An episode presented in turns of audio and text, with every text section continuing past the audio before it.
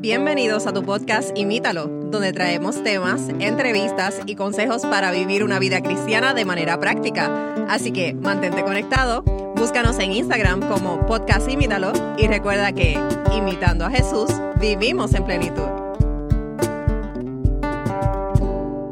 Saludos y bienvenidos nuevamente a otro episodio más de tu podcast Imítalo. Estamos contentos nuevamente de poder estar con ustedes y de la oportunidad que el Señor nos da, Matiel. Ujú. Matiel, bienvenido. Hola amigos. Estamos como siempre aquí, Matiel, este es su servidor Mati. Estamos, eh, como les dije, contentos y hoy traemos una temática eh, sumamente interesante, Matiel. Eh, Realmente es sí. interesante. Y, y vamos a hablar acerca de eh, un profeta. Hay muchos profetas en la Biblia, hemos hablado ya de varios aquí, pero un profeta rebelde. y vamos a estar hablando de un profeta rebelde y vamos a ver hoy eh, cómo este profeta quizás no, no va por el, el llamado, el camino que Dios le hace, sino que decide hacer algo interesante y huir de Dios. Pero, Matiel, puedes Sí. decirnos, compartir más en detalle de qué vamos a estar hablando hoy. Sí, Matthew, el- como ya tú decías, eh, vamos a estar hablando de la historia de Jonás.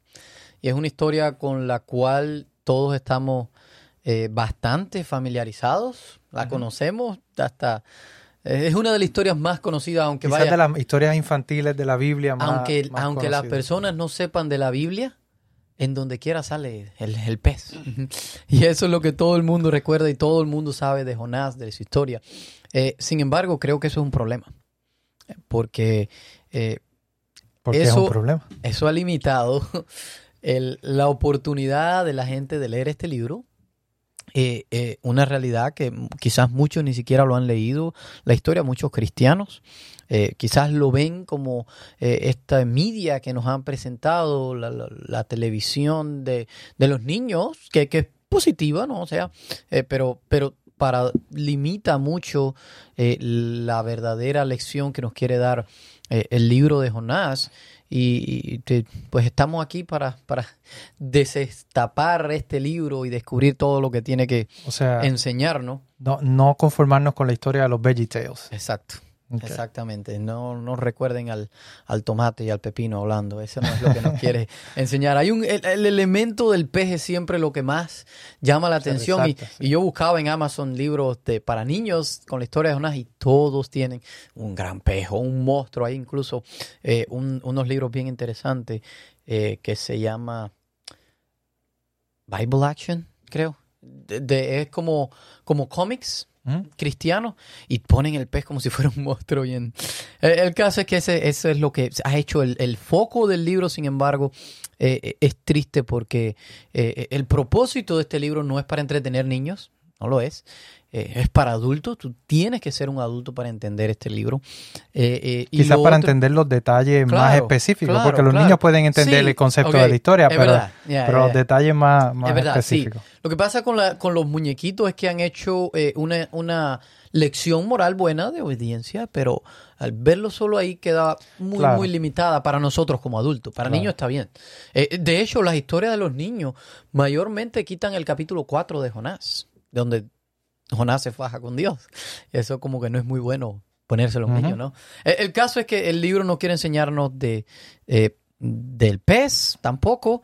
El propósito de este libro pues tiene mucho que ver con, con lo que quiere enseñarnos la Biblia, las escrituras en general y es revelar el propósito o el carácter de Dios y revelar a Jesús y su carácter y su propósito con la humanidad. Y de eso eh, trata este libro y es un libro pues lleno de humor, lleno de sátira, lleno de sarcasmo.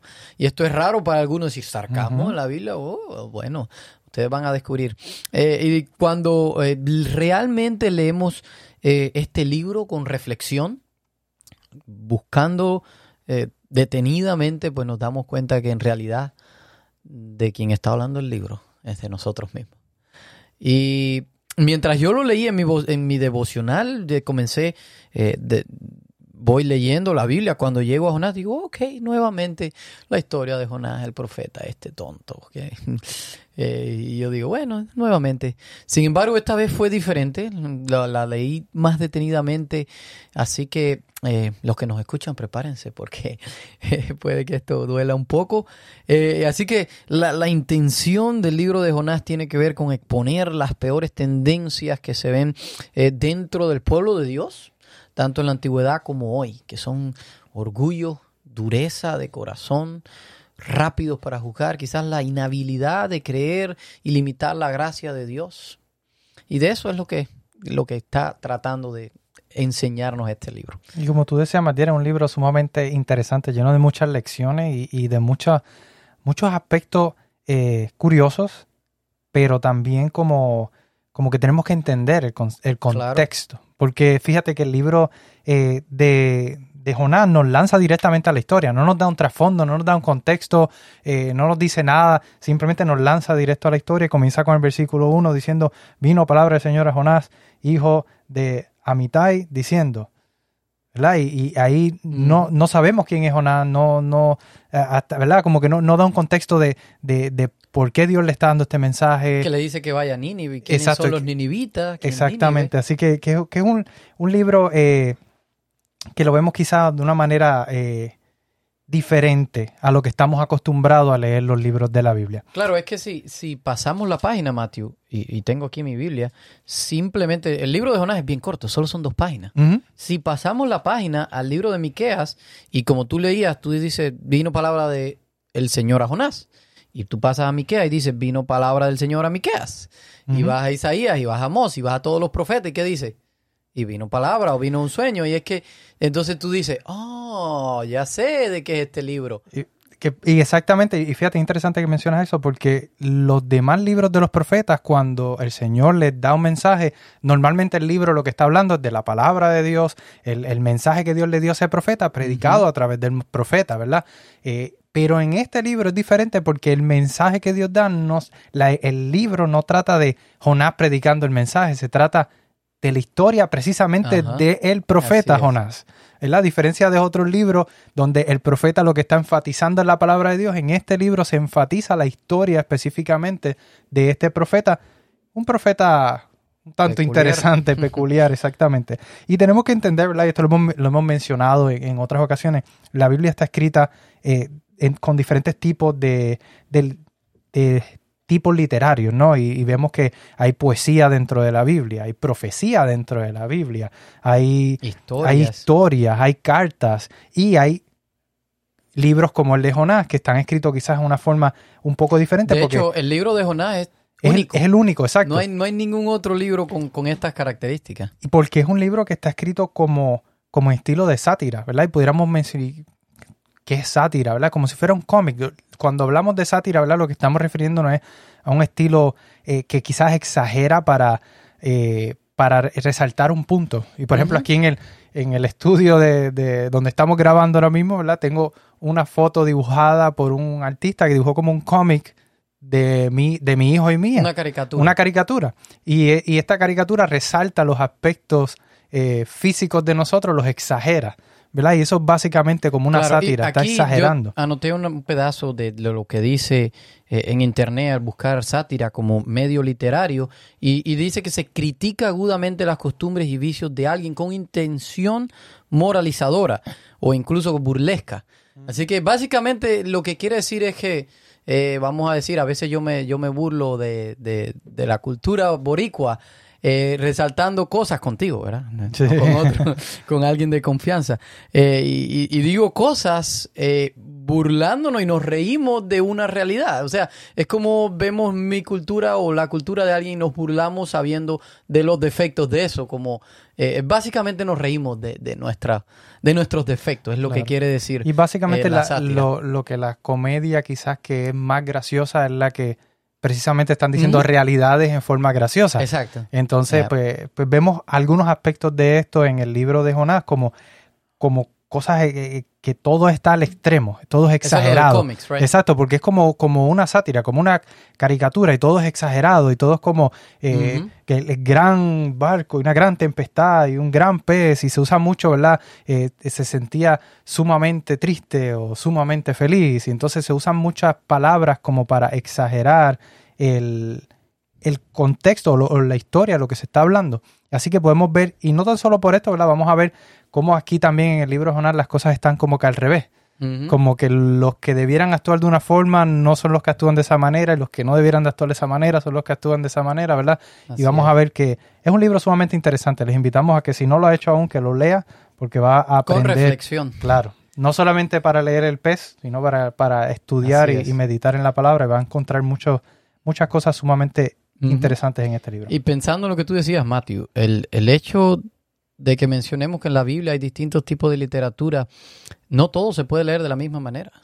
Tenemos que, justo antes de leer algo, tenemos que preguntarnos qué tipo de literatura estoy leyendo, qué, qué mensaje tiene para mí esta literatura. Y, y como tú decías, el libro de Jonás empieza, eh, el versículo 1, capítulo 1, dice, Jonás hijo de Amitai. Y ya aquí cuando ya tú lees esa parte, eh, eh, ya es gracioso porque Jonás significa, eh, esa primera parte significa Jonás, significa paloma, hijo de fiel. y, y en la Biblia vemos la paloma siempre está representando Bueno, pues, pureza, Paz. Paz, eh, incluso el Espíritu Santo es ese. Entonces, es como tú ves a Jonás y ya se supone que tú sepas de Jonás y cuando tú ves eh, Jonás, paloma pura, hijo de fiel, mm, ya tú dices... Y "Hmm, fidelidad es lo menos que mostró Jonás. es lo menos que mostró en toda la historia. Así que ya te llama la atención. Entonces, ¿cómo sabemos de Jonás antes? ¿Por qué sabemos de Jonás? Bueno, Jonás es mencionado anteriormente en la Biblia. Lo encontramos en Segunda de Reyes 14. Y allí lo que está hablando, ustedes lo pueden buscar, es eh, Jeroboam II, fue un rey eh, de Israel que hizo lo malo ante los ojos de Dios, pero no solo lo malo, dice que fue perverso. El punto es que Joroboam, Jeroboam II recibe el nombre por Jeroboam I, que fue uno de los peores reyes que también separó los reinos, el reino de Israel y de Judá, y puso al, eh, templos donde metió eh, templo que no era el templo de Jerusalén que Dios mandó, y allá metió cabra, eh, metió eh, vacas de oro para adorar. Así que este hombre hizo lo malo, pero este, el segundo, dice que hizo aún peor, siguió los caminos de Jeroboam primero y hizo aún peor. Bueno, nos está diciendo que Jonás le profetizó favorablemente a este profeta. Fue, Dios lo mandó a decirlo, pero él le profetizó favorablemente. Eh, y dicho sea de paso, más adelante en Amós 6:14, él reverse, porque Jonás le dice que él va a recuperar, que él va a conquistar unos territorios de Asiria, pero Amós después le dice que no, que él no va a tener esos territorios, sino que los va a perder. Así que eh, desde que ya tú ves esto, pues tú te empiezas a cuestionar un poco, bueno, pero este Jonás es el que profetizó a un rey malo, a un rey realmente malo. Entonces, pues ya te entra eh, la curiosidad por este personaje. Y lo otro es que Dios le dice que vaya a predicarle eh, a la gente de Nínive, porque son gente, eh, dice, dice el, el propio versículo, que son gente que, que hacen lo malo. Entonces, también se supone que ya tú sepas quiénes son lo- la Los gente de, de Nínive, quiénes son los ninivitas. Y darle un poquito después, más adelante, vamos a ver un poco más. Pero para que sepan un poco, Nínive es eh, la capital de Asiria, el imperio asirio, el imperio eh, de los más grandes y poderosos que ha existido. Eh, sin, sin embargo, sí se sabe que es el más brutal, el, el- el más violento que ha existido. Ellos desaparecieron a 10 de las tribus de Israel. No se encontró más rastro de ellos. Eh, y, parte de las cosas que ellos hacían cuando ellos sitiaban, ellos eran unos estrategas militares brillantes, eran muy buenos conquistando ciudades, conquistando, pero eran bien crueles. Y una de las cosas que hacían para conquistar, incluso eh, hoy se estudian, eh, es, es las técnicas mm, estudiando la historia de cómo ellos conquistaban. Y una de las cosas que ellos hacían era ellos agarraban a los líderes de las ciudades, los sacaban fuera vivos y le quitaban la piel, vivos, y los colgaban al alrededor de las ciudades para intimidar a sus enemigos. Así que aquí tenemos este Un es el trasfondo de- Ujú. de- del lugar donde se le está pidiendo ir a Jonás. Y fíjate que, que teniendo ese contexto, ¿verdad? El, el versículo 3 del, del capítulo 1 nos dice algo bien eh, curioso y es, lo voy a leer de la nueva traducción viviente, dice, entonces Jonás se levantó y se fue en dirección contraria para huir del Señor. Descendió al puerto de Jope donde encontró un barco que partía para Tarsis, pagó su pasaje, subió a bordo y se embarcó rumbo a Tarsis con la esperanza de escapar del Señor. Mira qué interesante que nos dice que fue en dirección contraria. Y eso es un punto importante porque cuando miramos en el mapa eh, de este antiguo eh, ¿verdad? De, de- cuando del mapa bíblico, ¿verdad? Podemos ver que eh, Es el mismo mapa de hoy. Sí, claro, pero de, de la, Claro, cuando vemos ¿dónde los nombres de la ciudad, ciudad? de, Ujú. eh, antigua, no, podemos ver que Tarsis eh, está en totalmente opuesto a Nínive. Nínive se encontraba en el este y Tarsis se encontraba en el oeste. Así que no solamente se encontraban al oeste, sino se encontraban lo, en el Lado lo opuesto. último de la tierra antes de que llegaran ya al océano, donde ya no se conocía más de ahí hacia adelante. Así que él trató de ir lo más lejos de la presencia de Dios. Pero me, me llama la atención como termina el versículo diciendo, con la esperanza de escapar del Señor. Oh, wow. Con la esperanza. Fíjate que con la esperanza, ¿por qué con la esperanza? Porque en Salmo 139 nos dice que que no podemos, no hay lugar ¿A donde nosotros iré? nos podamos ir. Puedo ir al cielo, debajo de la tierra, los confines de la tierra. Allí estás tú, allí está el Señor. Así que no hay forma en la que nosotros podamos escapar, no importa cuán lejos tratemos de huir, no hay forma en la que nosotros podamos escapar de la presencia de Dios. Así que aquí hay algo como que está pasando en, en- en la mente o en la realidad de, de- de Jonás, que está como confundido. ¿Por qué? De seguro le había leído el Salmo Claro. 139. Claro, y entonces, ¿por qué entonces trata de huir de la presencia de Dios y sabe que no puede huir de la presencia de Dios? Es como, como, Como si su realidad se hubiera claro. cambiado. y ahí vemos también la naturaleza de la desobediencia. Cuando nosotros desobedecemos es como que no, no captamos la, la realidad de la situación en la que estamos. Claro, y, y pudiéramos quizás preguntarnos o, o- o quizás pensar, bueno, aquí estamos hablando de gente que, que le quita la piel a otros vivos. Quizás eh, Jonás tenía miedo. Miedo, pudiéramos haber pensado, claro, huyó porque no quería ir a esa ciudad de esa gente por miedo a, a que le hicieran lo mismo a él. Claro, sin embargo, sabemos que esa no es la razón por la que Jonás huye, porque más adelante, y lo vamos a ver en siguientes episodios, porque este, este episodio te va a ir terminando, y vamos a ver que en el siguiente episodio Jonás le dice, viste, Dios, yo por eso era que no quería venir, porque yo sabía que de alguna manera tú ibas a mostrar tu gracia, tú ibas a encontrar la forma de mostrar gracia con mis enemigos. Así que Jonás tenía planes para su vida, Jonás tenía una visión de cómo él quería que su carrera profética fuera, eh, y esto no incluía la misión de ir a Nínive a salvar a sus enemigos. Eh, Jonás, siendo un profeta en el reino del norte, eh, llevar este mensaje de arrepentimiento a sus enemigos, a los enemigos más odiados, pues esto no se iba a muy- ver muy bien entre sus amigos ni entre el pueblo. Esta definitivamente no era una forma de ganar eh, amigos, de ganar pueblo como profeta. Así que eh, esto es lo que estaba pasando en el corazón de Jonás. Él no quería ir a predicarles a sus enemigos. Y aquí está nuevamente Dios, este, este Dios eh, que, que- que viene a arruinar la fiesta, viene a arruinar los planes que tenía Jonás de hacer grandes cosas con un mandato. Eh, y lo que, que, iba pasa, quizás en contra de ese deseo de, de, Jonás, ¿verdad? Y por eso decimos arruinar entre comillas, Exacto. porque él, él, eh, quizás Jonás tenía unos planes para su futuro, pero esos no eran los mismos planes que Dios tenía para él. Y eso pasa en nuestra vida, Matthew. Dios y yo tenemos diferentes visiones de cómo mi vida debería ser, cómo yo quiero vivir mi vida. Y por eso hay un versículo que dice, porque mis pensamientos no son, ¿verdad? Como los de ustedes, porque Los- tienen y dice, y los míos son más superiores, claro. son mejores. Y es lo que nos está diciendo cuando Dios nos llama o tenemos un encuentro con Dios, lo primero que va a pasar es que nuestras visiones se van a enfrentar. La visión de Dios para nosotros, lo que Dios tiene para nosotros, usualmente va a ser diferente de lo que nosotros queremos. Y aquí tenemos a este hombre de Dios, eh, y Dios lo está tratando de, llevar a algo superior, a algo más grande, y, y que sea parte de algo. ¿Y qué es lo que está haciendo Jonás? Yéndose hacia Tarsis.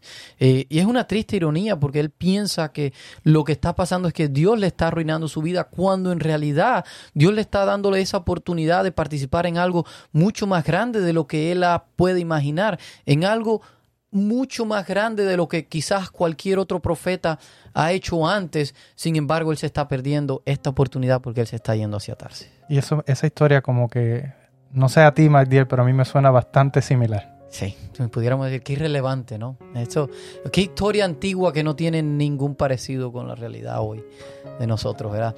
Eh, y, y quería contarle, este es un poco gracioso porque eh, con mi hijo cada vez que salimos a correr al parque o a caminar, eh, siempre ve algo, los niños siempre ven algo, el agua, aquí en la Florida hay cocodrilos o alligators, y, y- y el uno como padre siempre está pendiente, y cuando Jacob, mi hijo, quiere correr hacia el agua, yo rápido tengo que de pararlo, y él, para él yo estoy arruinando su vida. Su diversión. Su diversión, eso, ¿por qué? ¿Por qué me haces eso? Y él viene a explicarme, pero papá, yo quiero ir allí a jugar, pero no se da cuenta.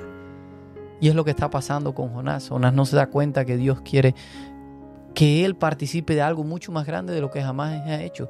Y él está pensando que Dios está arruinando su vida. Así Quiere decir que hay veces que nosotros, puede ser que pensamos que, que, que lo que queremos es lo que realmente nos conviene, pero Dios sabe lo que realmente nos conviene. Y incluso más, muchas veces nosotros pensamos que estamos viviendo la vida, que estamos viviendo lo mejor, sin embargo nos estamos perdiendo de disfrutar algo mucho mayor que Dios quiere que tengamos. Y a veces ese algo mayor, bien, nos saca de nuestra zona de confort. De seguro. Nos saca de, de- Mayormente. de lo que nosotros queremos y deseamos y lo que estamos cómodos.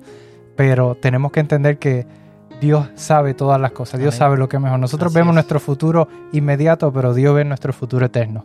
Y Él quiere llevarnos hacia algo mejor y hacia algo de mayor bendición, porque Él quiere que sobre todas las cosas nosotros tengamos una relación con Él.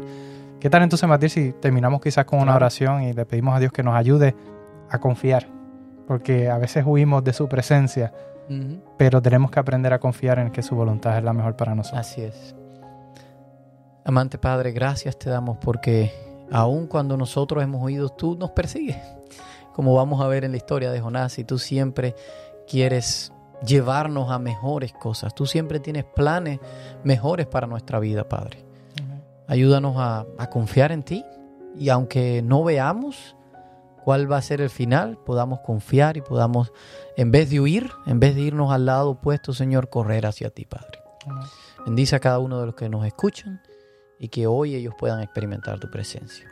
En el nombre de Jesús, amén. Amén. Bien amigos, les invitamos a que no se pierda esta serie que va a estar interesante de este profeta rebelde y vamos a ver muchas, La historia no termina ahí. claro, vamos a ver muchas enseñanzas que podemos sacar de este libro, que es un libro corto pero lleno de, de mucha bendición. Hasta la próxima. Gracias por escucharnos. Envíanos tus preguntas y o sugerencias a través de Instagram a Podcast Imítalo o por correo electrónico a imítalo arroba wpssda.org.